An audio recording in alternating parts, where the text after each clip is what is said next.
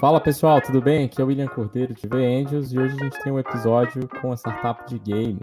A gente convidou o Rodrigo Tamelini, founder da Gamer Safer, e o Marcelo Fernandes, que foi líder desse investimento aqui na rede, para contar um pouco sobre esse negócio. Rodrigo, o que, que é a Gamer Safer e qual problema vocês resolvem? Olá, Will. Oi, pessoal. Prazer estar aqui. A missão da Gamer Safer é escalar experiências seguras e positivas dentro do, do mercado de jogos online. Um, então, basicamente, basicamente o que nós fazemos, nós ajudamos os jogos multiplayer e as plataformas de esportes a prover esse tipo de experiência, combatendo coisas como crimes, fraudes e comportamentos tóxicos dentro dessas plataformas. Para ser um pouco mais específico, a gente combate coisas como bullying, assédio, contas falsas, contas duplicadas, fraudes em geral, aliciamento e uma série de outros desafios relacionados a sexismo, racismo e outros desafios que a gente tem uh, nas plataformas online e que também se traduzem dentro dos ambientes dos jogos. Rodrigo, essa história da GamerSafe é interessante porque foi nosso primeiro investimento offshore,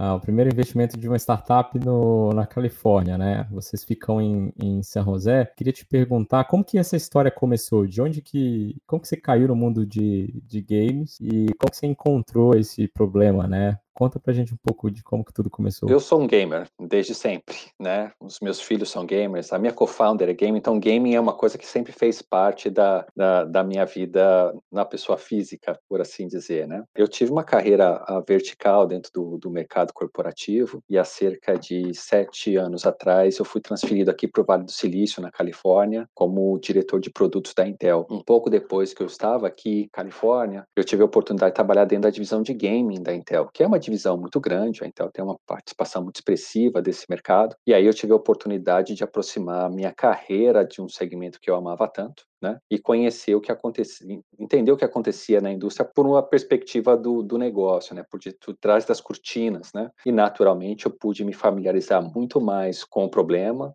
empatizar com os, com os desafios da indústria, avaliar outras soluções que haviam até então para para tratar esse tipo de desafio. E aí veio a ideia. Então foi um, uma combinação desses elementos que que acabou fazendo com que a Gamer Safer fosse uma realidade hoje. E Rodrigo, eu queria entender um pouco do seu lado, né, e depois eu queria escutar um pouco do Marcelo, que vai se apresentar. Qual que é o tamanho do mercado de esportes, de games online, digamos assim, no América Latina, se você tivesse proxy, ou no mundo? Porque a Game Safer ela consegue atender qualquer cliente do mundo inteiro. Né? Ela não tem uma, uma base no Brasil e não se limita ao Brasil. Inclusive, ela já tem clientes no mundo todo. Como que você está olhando para esse mercado e, e, o que que é, o que, que a gente poderia destacar de tão legal nesse momento? Assim, o mercado de games ele é gigantesco, né? A gente fala que a indústria, uh, só do lado de software, né, só dos jogos propriamente ditos, então não estou incluindo nenhum hardware nesse número, ela ultrapassa valores na ordem de 170 bilhões de dólares. Isso é o dobro do tamanho de Hollywood, isso é três vezes o tamanho do mercado fonográfico no mundo inteiro. Então, assim, a indústria de games é uma indústria gigante, ela cresce quase dois dígitos nos últimos cinco anos e deve continuar crescendo pelo menos uh, high single digit pelo próximo, pelos próximos três, quatro anos. Né? Naturalmente, os cenários da pandemia e do Covid trouxeram ainda mais a atenção para o público para esse, esse movimento, mas isso já acontecia uh, de qualquer forma. Hoje você tem mais de 2,4 bilhões de gamers no mundo para gerar esse montante de, de tamanho de mercado. Quando você olha para qual é a contribuição de esportes para game, ela é muito pequena. Né? Então, assim, em faturamento, isso vai dar menos de 1 ou 2% do total de faturamento. Mas a, a, relevância de esportes ela vai muito além do quanto que você consegue gerar e trazer de dinheiro adicional uh, ah, para o mercado e muito mais de qual é o nível de engajamento e qual é a contribuição de esportes para continuar movendo essa máquina gigantesca que é o mercado de gaming. Né? Então, promove uma série de, de, de oportunidades diferentes para marcas, para jogadores e para os fãs orbitarem em torno dessa, dessa questão do do, mercado de games em si. Eu queria chamar o Marcelo é, para contar aqui um pouco duas questões, né, Marcelo? Acho que primeiro eu queria que você colocasse em perspectiva como que você conheceu a, o Rodrigo, é, como que você conheceu a história da Game Safer e, e você teve uma, uma baita carreira no setor mais tradicional, digamos assim. Não foi exatamente não foi exatamente jogando FIFA, foi montando a operação do Walmart no Brasil, assumindo operações é, bem relevantes aqui na, na, no Brasil no varejo. Como que você conheceu esse negócio da Game Safer e como líder desse investimento, o que que te chamou a atenção? Acho que é legal contar um pouco de como que esse, esse deal foi desenhado com, com, com todo o seu trabalho aí coordenando. Oi, oi, pessoal. Meu nome é Marcelo, é, eu sou engenheiro e administrador e investidor anjo. Então, William, eu, eu conheci o Rodrigo no início do ano passado numa viagem para os Estados Unidos, eh, para a Califórnia. Teve uma reunião, fui convidado para uma reunião de empreendedores brasileiros no Vale do Silício. Lá eh, eu tive a oportunidade de conhecer o Rodrigo. É, são esses encontros totalmente casuais, né? Não tinha, nós, nossos destinos estavam programados para se encontrar, né, Rodrigo? É isso aí. E a partir daí a gente começou a conversar. Eu, como eu, eu, não entendia nada, como você falou, minha experiência de varejo, eu não tinha nenhuma familiaridade com esse mundo dos games, dos jogos online, etc. A partir daí eu comecei a estudar e aprender muito com o Rodrigo. As conversas evoluíram até o investimento. Obviamente que o que, chamou atenção no, no negócio, né, da, no, no, no, deal da, da Gamer Safer? Como a gente costuma dizer, quando a gente olha para uma startup, logo de cara você olha três coisas, né, William? Você olha quem são os empreendedores, eh, como, qual que é o produto, e qual que é o mercado. No primeiro ponto, os empreendedores, quer dizer, eu me deparei com o Rodrigo e a Maria, que são uh, dois empreendedores que, na minha opinião, assim, tem duas coisas importantíssimas que eu considero em, em qualquer líder empreendedor, que são caráter e competência. Os dois têm de sobra, além disso, experiência uh, e uh, experiências complementares, né, no caso e fazem uma parceria, eu acho excelente. No caso do produto, quer dizer, o Rodrigo já explicou um pouco como que funciona, vai falar um pouco mais, mas eu acho que assim, eu poderia ressaltar a questão do impacto social que causa, é, principalmente em, relação à questão de, de assédio,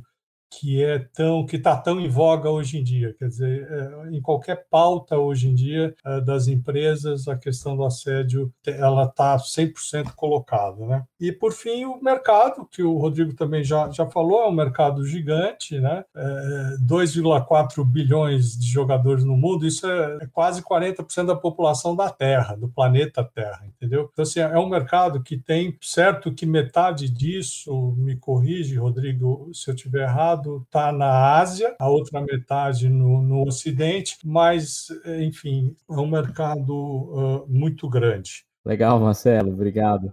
Eu queria te perguntar uma coisa, que é, no dia da Game Safer, o Rodrigo pode comentar também, principalmente o Rodrigo, porque é o founder, a gente fez uma parte da rodada, né, a gente liderou um pedaço da rodada e contou com a participação de outros investidores, como o Harvard Angels, por exemplo. E você estava envolvido nas duas, nas duas redes, até por ter dois chapéus, né? GV Angels, Harvard Angels.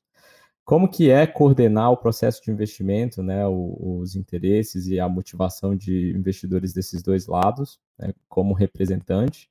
E, e depois, Rodrigo, conta para a gente co como que é, na sua experiência, usar a estratégia de ter anjos no começo para te ajudar melhor a, a, a construir o produto, a te posicionar e depois seguir para próximos rounds. Ok, William. É, com relação ao investimento e, e à condução, é, o, eu, inicialmente, quando a gente conversou, é, o Rodrigo, a gente chegou à conclusão que a gente destinaria é, metade do valor, é, aproximadamente metade do valor da, da, da rodada, é, para tentarmos captar aqui no Brasil junto ao grupo de anjos. É, é, desde o início, essa, esse valor era superior à média de investimentos que a gente tinha na GV Angels por startup. É, fazendo a, a, a, primeira apresentação, apresentando o deal e, e, e, e, vendo qual era o interesse que despertava dentro dos nossos membros, dentro da GV Angels, e que, que, foi muito bom, mas ele seria necessário complementar. E, no caso, eu busquei uh, esse complemento na, na Harvard Angels, que é um grupo do qual eu também faço parte, é, para uh, complementar e fechar, fazer um, um, dueto com a GV Angels nesse investimento. obviamente, que como toda negociação, todo trabalho, isso envolve uma negociação, né? E no caso nós estávamos com três partes aí, né? Tinha a, a Gamersafe, a GV Angels e a Harvard Angels. E na realidade ela é elevada ao quadrado, porque também tem três advogados, né? Tem o advogado da GV Angels, o advogado da, da, da Harvard e o advogado do Rodrigo. Eu queria dizer assim que, a, que toda a conversa é, correu muito tranquilo é, de, de, de, de, todas as partes e assim acho que quando você eh, consegue enxergar o potencial do, do negócio, etc., acho que o resto você, né, tendo um pouco de jogo de cintura, você consegue acomodar. Falando em jogo de cintura, o Rodrigo, eu, eu trabalhei 30 anos com negociação, empresa comercial, em comércio, varejo, etc. E eu posso dizer que o Rodrigo é um cara que tem um excelente jogo de cintura é, para negociar, o que, o que é muito bom para ele e para a Gamer Safe. É, na verdade, a, você estava orquestrando tudo, então facilitou bastante aí, Marcelo. E novamente a nossa gratidão ao seu empenho.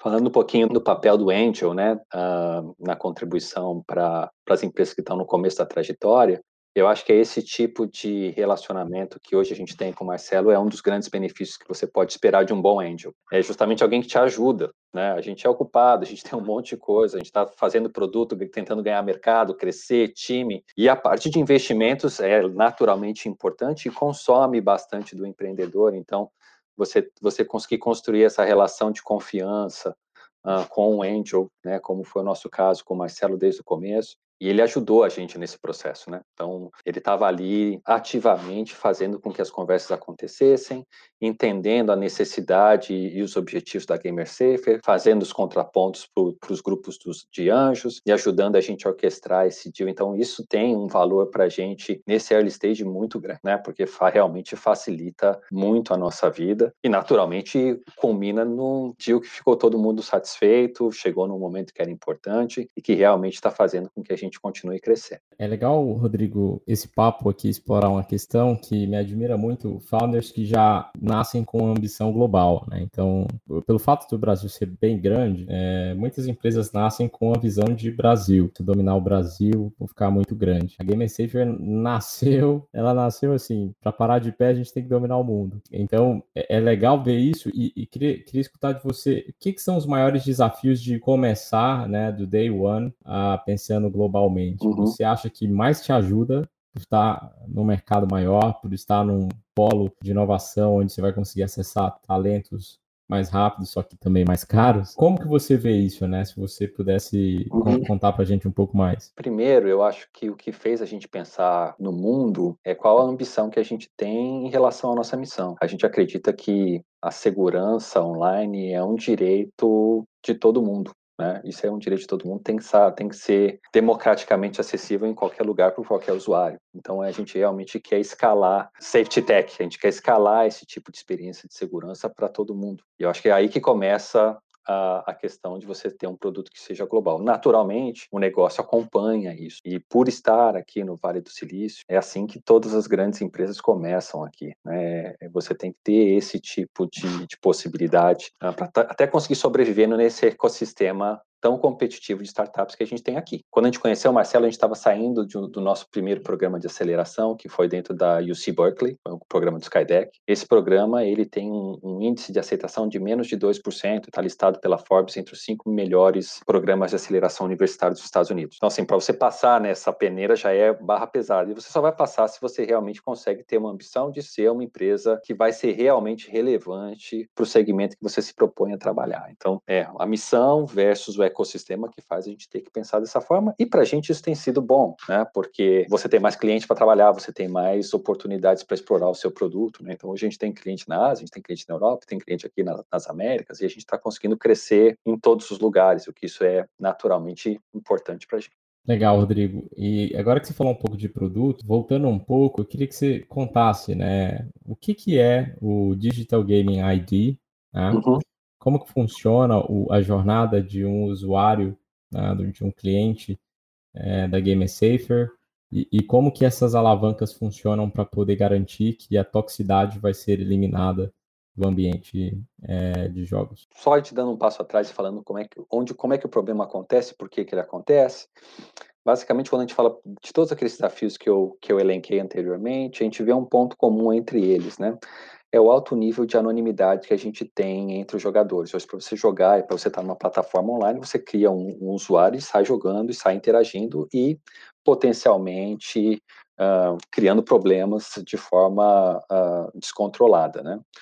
Uh, muitas vezes, quando esse tipo de jogador é identificado, e sempre leva algum tempo, né, ele é eventualmente banido, mas nada previne ele de voltar depois de dois minutos numa conta nova e repetir o cenário de ofensas que ele vinha perpetuando. E é basicamente aí que entra essa, essa solução que a gente arquitetou. Né? Então, a gente construiu um, uma identidade digital específica e dedicada para gaming, para quê? Para realmente vincular um usuário a uma pessoa real, então usando computer vision e artificial intelligence, a gente faz essa vinculação, né? Uh, e fazendo com que o jogador seja mais uh, responsabilizado uh, pela, pelas suas atitudes dentro dos meios onde ele joga, né?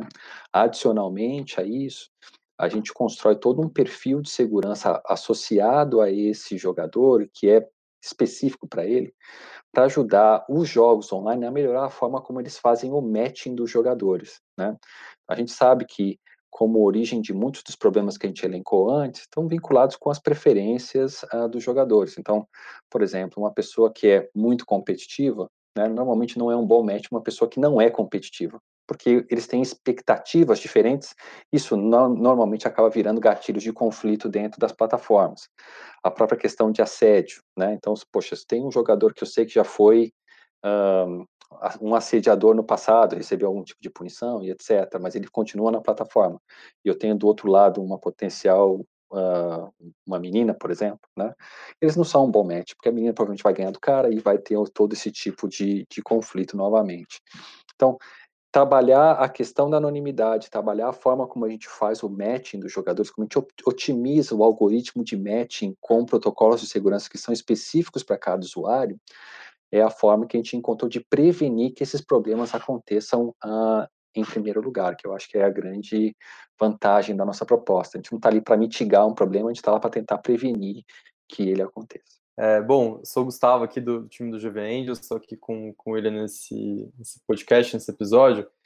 Queria colocar um, um ponto aqui também para a discussão, Rodrigo, porque o, é muito interessante essa, esse recurso de vocês, essa ferramenta, eu queria explorar um pouco mais como vocês construíram, porque o anonimato, ele é um problema das redes, né? É um problema de não só do mundo dos games, mas é um problema de interação em qualquer tipo de rede conectada em que você tem pessoas é, virtuais ali interagindo, então está tá muito dentro do debate das fake news, por exemplo, isso, como que você consegue identificar as pessoas e punir esse tipo de usuário é, para prevenir o comportamento e a disseminação assim de, do comportamento abusivo.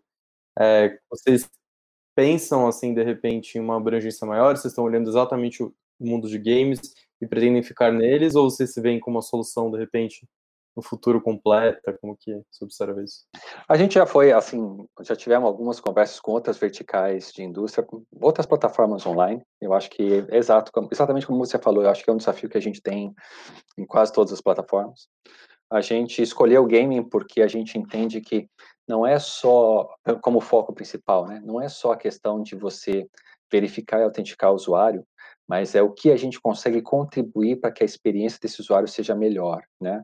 Então, justamente como é que a gente consegue melhorar o algoritmo de matching das plataformas, é uma vantagem que a gente tem, que a gente entende que o resto do mercado uh, de verificação e autenticação não possuem. Né? Então, a gente entendeu isso como um, um, uma vantagem competitiva importante para a gente explorar nesse segmento que é gigantesco.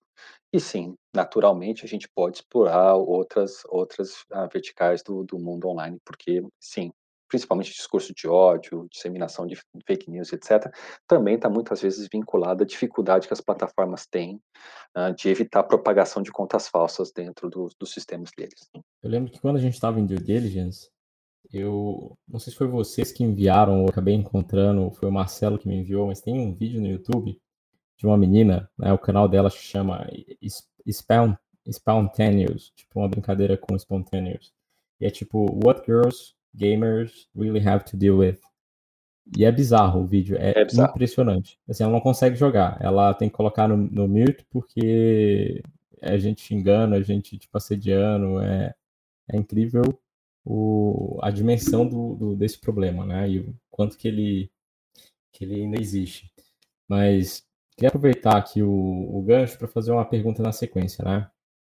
A gente também tem uma questão, Rodrigo, que é legal explorar, é, que era cada desenvolvedor de cada publisher de games tem um sistema né, próprio e, você precisa ser um parceiro, você estar próximo desse publisher para poder escalar esse negócio e crescer. Como que, como como que você consegue negociar estando pequeno com um cara muito grande, né? Quais são os aprendizados que você tira disso? Porque é desafiador para startup, né? É, é naturalmente desafiador. Os nossos, os nossos clientes são empresas muito grandes um, e cada um tem necessidades específicas. Então, no design do produto, a gente entender esse tipo de realidade, né? Equidade de forças, para que você tenha um, um, um, planejamento de produto que seja consistente, mas que ele tenha uma flexibilidade e adaptação à necessidade de clientes grandes, poderosos e com sistemas diversos. Então, acho que tem um, um primeiro passo importante ali que uh, o cliente entender que sim, uh, a gente tem a for formas de adequar a, a plataforma à necessidade deles. Eu acho que assim, na conversa com eles, uh, você tem diferentes níveis, né? Tem, todo o processo de investigação do problema que a gente passou, mesmo eu sendo parte da indústria, a gente foi lá conversar com o resto da indústria quando a gente colocou o pé na estrada para ouvir deles uh, como ele sentia a dor e quais eram os desafios que ele vinha, né? Aí depois a gente fez o pitch do que, que a gente, como a gente estava propondo trabalhar o, o, problema entender qual era o nível de interesse, né? A gente viu o interesse uh, progressivo, mas é naturalmente ele quer ver, tá bom, você é uma startup, isso aqui é um conceito, tá, agora isso aqui é um MVP, ah, isso aqui é um alfa, isso aqui é um beta, tá, eu vou conseguir, você sabe que só vou conseguir trabalhar com você quando você chegar a esse determinado threshold, né? E daí a importância da gente, enquanto startup, uh, também entender o seguinte, bom, o mercado de games ele é tão heterogêneo, tem tantas possibilidades, os grandes publishers naturalmente concentram um volume de jogadores muito expressivo, mas quais são os outros uh, stepping stones que a gente vai usar para construir essa massa crítica, uh, deixar a plataforma bem mais sólida e fazer com que isso seja uma coisa mais fácil para um grande jogo adotar, né? E é muito daí que a gente também trabalhou com o segmento de esportes. Poxa, se esse segmento do mercado é tão apaixonado, é tão vibrante, é tão importante estrategicamente para os publishers, se a gente prova o nosso value proposition para essa audiência, isso está ajudando a gente, está acelerando a gente a levar isso para os jogadores mainstream, para os jogadores uh, convencionais. Legal, Rodrigo. Nesse mesmo ambiente, né, além do, do stakeholder, que, que no caso é o cliente, é o, é o grande publisher, uhum. é, a uhum. gente começa a ver também uma pressão do regulador ou de, de agências reguladoras olhando para isso que não é um problema bobo, né? Não é um uhum. negócio simples e que deveria passar despercebido. Como uhum. que a Gamer Safer começa a, a, se envolver com isso, né? Como que você pensa em tirar vantagem disso e para que caminho que você vê é, as agências reguladoras indo? Mais pró-negócio ou um negócio mais punitivo, mais é, uhum. ostensivo? Uh, eu acho que foi justamente observar a tendência regulatória que fez com que a gente decidisse começar a Gamer Safer o quanto antes. Então a gente realmente foi bem abrupto e se lançou no mercado rápido, porque a gente entendeu que realmente estava acontecendo, eram duas ondas, para ser bem sincero. Um é a própria onda social, e aí acho que o que o Gustavo trouxe antes mostra é muito isso, né? A gente vê esses desafios em todas as plataformas hoje. Né? Então, isso tinha uma onda social, então a gente sabia que isso ia continuar sendo um problema e um problema crescente, e do outro lado, o cenário regulatório tentando alcançar isso. Então, quando a gente fala do cenário regulatório, existe existiu uma primeira âncora que eram as regulações de privacidade de dados. Então, elas originalmente foram desenhadas para proteger o,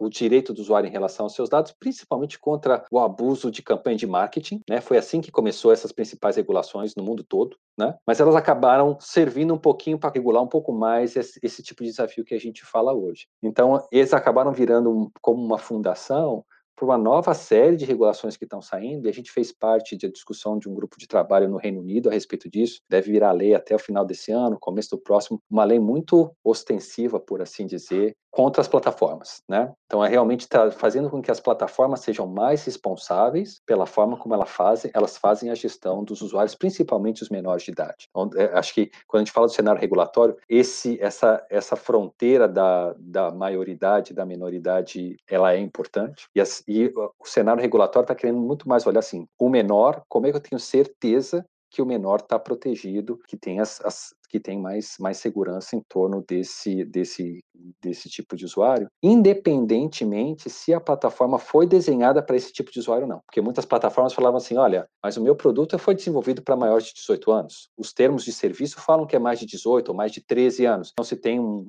um, usuário de 9 anos, a culpa não é minha. A culpa é do pai, a culpa é do usuário, a culpa é da sociedade. Né? Então, eles sempre tiveram esse tipo de argumento. Essas novas regulações, eles falam assim: não importa se você desenhou para acima de 13 ou para cima de 18, se é restrito a uma determinada faixa etária, por exemplo, você tem que achar formas de promover proativamente medidas de proteção para quem é borderline, para quem está fora da, do espectro que você quer trabalhar. É aquela, aquela história, né? A culpa não é sua, mas o problema é seu. Você não é livre para para correr disso? Ah, eu, eu acho que assim muitas plataformas legitimamente fazem coisas interessantes e importantes. A verdade é que o problema é muito grande, né? Então assim a frequência e a severidade dos incidentes é grande e tem, ela exige um nível de urgência maior de, de todos nós. E como que você acha, Rodrigo, que, que você pode caminhar, né? Você se antecipou, você disse que se antecipou essa mudança regulatória, que poucos países, né, já, de fato já implementaram, muitos países estão discutindo aquele caminho de construção legal ainda, é, audiência pública, enfim, consulta pública para depois construir o modelo legislativo. É, acho que o Brasil está nos luz disso, ainda bem que vocês escolheram focar nos mercados mais avançados nesse sentido, até regulatoriamente, mas como que você acha que a Gamer Safer pode ajudar? Uhum. É, é, algo análogo ao que está acontecendo no, no setor de proteção de dados?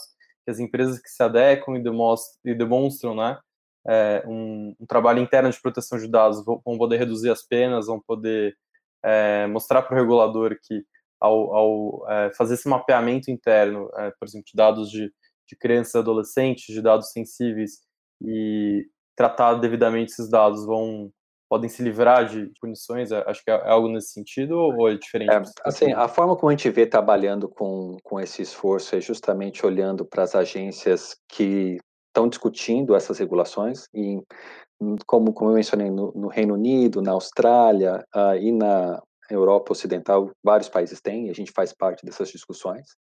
Então, assim, são pessoas que entendem do assunto e que têm o poder de realmente rascunhar as propostas legislativas para o tratamento do problema. Então, acho que isso é muito legal. O mercado ele é dividido basicamente em dois, dois segmentos, né? Os early adopters e os followers. Eu acho que tem muitas plataformas que estão olhando para essa questão de uma forma bem proativa, porque querem se diferenciar porque entendem que isso, isso traz dano. Não é só uma questão de você atender uma exigência regulatória. Se você tem dentro da sua plataforma um ambiente tóxico, né, isso é comprovado, que você vai ter um nível de churn muito maior. Né? Então, assim, 81% dos jogadores passaram por algum tipo de assédio dentro de jogos no último ano. Desses 81%, 21% jogam menos ou deixam o jogo em função disso. Então, a, a, a, o marco regulatório é importante para mover os late runners, os quem só segue, né? O cara que é forçado a fazer a coisa. Os early adopters, eles já estão olhando antes mesmo da regulação aparecer, falando assim: eu estou perdendo dinheiro, né? Porque eu tenho esse tipo de desafio na minha plataforma e eu quero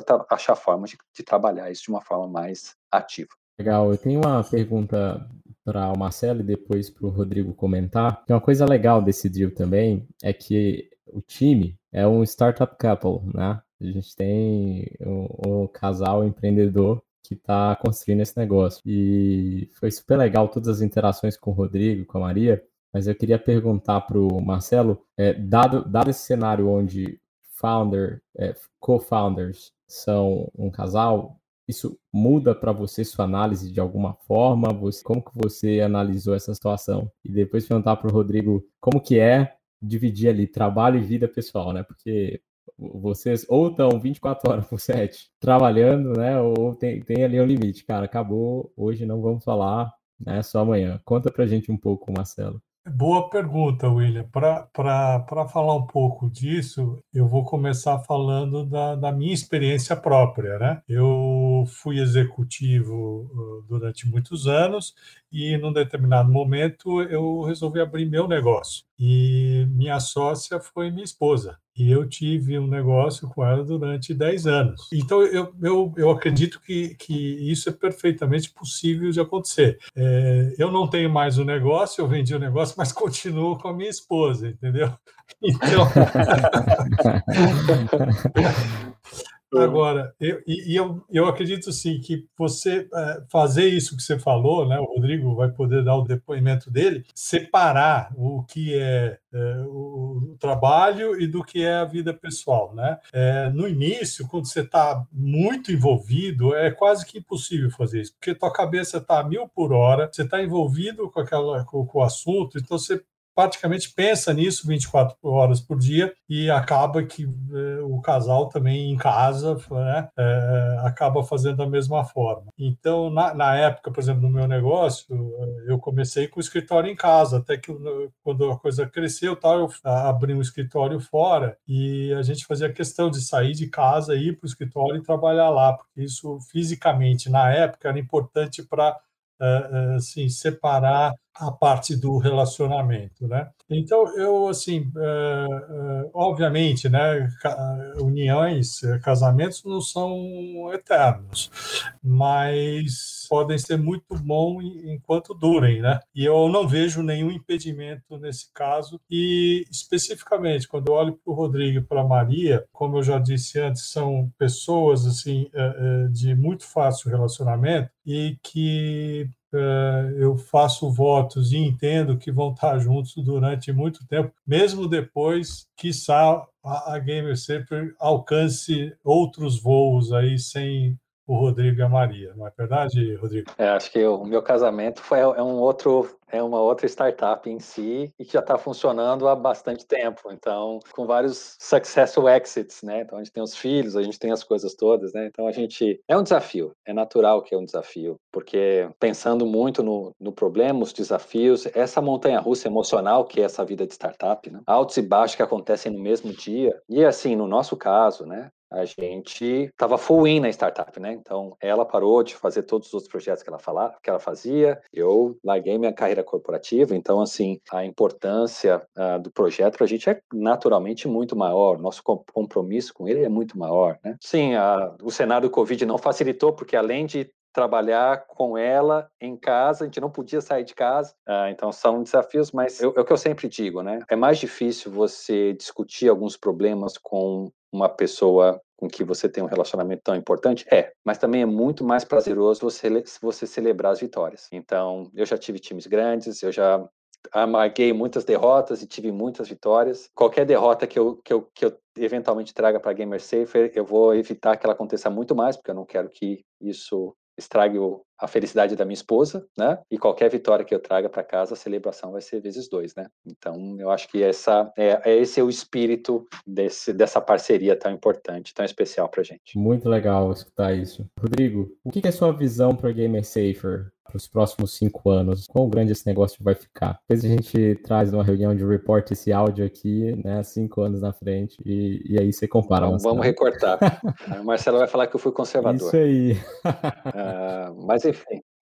ah, a, gente tem, a gente tem uma grande ambição. Assim, o mercado é gigantesco, né? E a gente vai ter centenas de milhões de usuários aí protegidos pela nossa plataforma. Essa é a nossa missão. É o que a gente é o que a gente quer em termos de impacto e eu acho que o negócio ele vai vai acompanhar isso. Né? A gente está muito empolgado com, com as nossas primeiras vitórias, como as coisas estão progredindo. Né? Então, a gente sabe que o desafio ele é grande, mas a oportunidade também está lá. Então, nossa missão é fazer milhões de jogadores uh, seguros e a gente vai, em cinco anos, com certeza, entregar isso. A gente vai entregar isso até antes de cinco anos. Aí, vamos ver o que o Marcelo vai dizer. É, é daqui a cinco anos vão ter mais de 3 bilhões de jogadores, entendeu?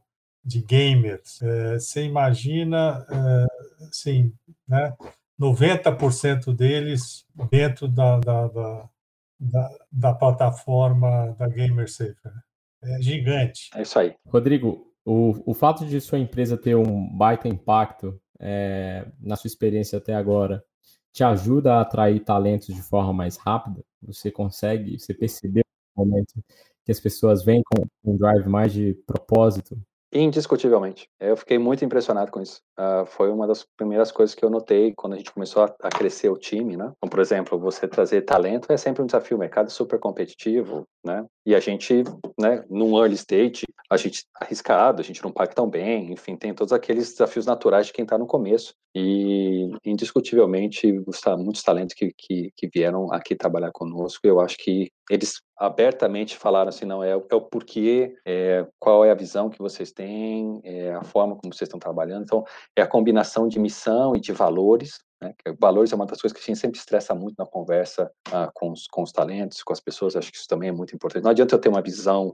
boa, não adianta eu querer fazer, por exemplo, milhões de jogadores terem uma boa experiência se a gente não, não, não promove isso dentro de casa, né? se a gente não tem isso dentro do time, da equipe, né? se eu não construo um ambiente seguro e não tóxico dentro da minha própria empresa. Né? Então, é a combinação da missão com os valores que eu acho que fez bastante diferença e a gente está muito satisfeito com as pessoas que realmente vestiram a camisa e estão dando, dando tudo pela Gamer. Vamos para um ping-pong aí, Gustavo? O que, que você está lendo, Rodrigo? Uh, eu acabei de ler uh, The Hard Things About Hard Things, do Ben Horowitz, que é o fundador da A16Z. É um clássico. É um bom livro. É, é um clássico. Gosto muito desse. Eu também li recentemente, acabei de terminar o Bad Blood, que é a história da Teranos. E, é, e, aí, e, aí, é e aí é um bom exemplo né, de quando a missão e, o, e os valores não estão alinhados a missão é boa, mas os valores não. E aí a empresa. É, não, eu acho que não é só do venture capital, né? Acho que assim, de novo, você pode ter missão, você pode ser ambicioso e você pode perseguir isso, mas você tem que fazer do jeito certo, né? Não dá para você cut corners, né? Então você, você não, não dá para ter atalho. Não vai conseguir né? fake it until you make it forever. Bora. É, é não, não, gosto muito dessa história, não concordo. A espuma do venture capital. Fake until you make it. If you fake it, you fake it. E alguma casa cai. É que eu acho que no caso da Teranos ela levou esse, ela levou esse negócio para outro nível. É, saúde pública, não, e entrou cenário de fraude. O lado ruim não, da força. Fraude, assédio, é uma lista ali é, espantosa. Né? Marcelo, o que, que você está lendo? Inclusive, eu vejo vários livros aqui. Né, quem está escutando a gente não, não pode ver. Olha, eu estou lendo atualmente dois, dois livros. Um eu estou terminando, o outro eu recebi ontem da Amazon e comecei a ler hoje, que é a Invisible Woman, que é da Caroline Criado Pérez, que é, eu acho que tem a ver até com a Gamer, com a Gamer Safer e despertou meu interesse em ver. Ela, ela, ela dá uma visão assim baseada em dados é, de como o mundo hoje ainda tem o pensamento assim, digamos, machista, patriarcal, né? E que a mulher ela praticamente é uma invisible, invisible uh, uh, woman dentro desse cenário. O outro que eu estou lendo e estou gostando bastante, estou já no final, é o Think Again do Adam Grant. O Think Again ele explora aquela questão de você desafiar as tuas crenças. Tem muita coisa que a gente we take for granted, né? Você acredita naquilo, você acha que é aquilo. Eu não estou falando de valores, eu estou falando de opiniões ou posições, né? Valores eu acho que é uma outra conversa. O que ele aborda é, são posições e opiniões que você tem que ele te ajuda a a desafiar essas posições. Quer dizer, é, depois que você eh, achou que você já viu todas as alternativas para alguma situação, para, joga tudo fora e fala: Eu quero uma alternativa nova. Think again. Então, eh, também acho que é um exercício interessante para a gente fazer com muitas coisas que às vezes a gente toma decisão baseado assim, no, no, piloto automático e que é tão importante por isso também ouvir outras pessoas, etc. Legal. Rodrigo, o que é uma ferramenta de trabalho indispensável para você hoje? Não vale falar WhatsApp e celular, né? Alguma coisa que seja útil aqui. Não, é, assim, o mercado, o mercado de game está muito centrado na, na ferramenta chamada Discord, que é uma ferramenta de comunicação muito popular entre os jogadores. Quem é da indústria se fala através do Discord, então o Discord é como se fosse o WhatsApp do, de gaming. Lógico que eu acho que tem uma série de outras funcionalidades para quem joga e tudo mais, mas é, é o Discord. Sem Discord você não, não trabalha bem, você não é bem visto em gaming não, se você não tem um ID de Discord ali. Marcelo, para você? Eu, eu, vou te falar de uma soft skill, assim, que não é exatamente uma ferramenta. Quando você fala em ferramenta, parece que você pensa num, num, em algum hardware, alguma hard skill. Mas eu, uma, uma, eu diria que uma soft skill, que é exatamente o que eu estava falando um pouco agora, que é a empatia e você estar tá atento para as coisas que estão acontecendo ao redor. É um exercício, é, é uma, é, um, é uma ferramenta que eu acho importantíssima. Legal, Marcelo.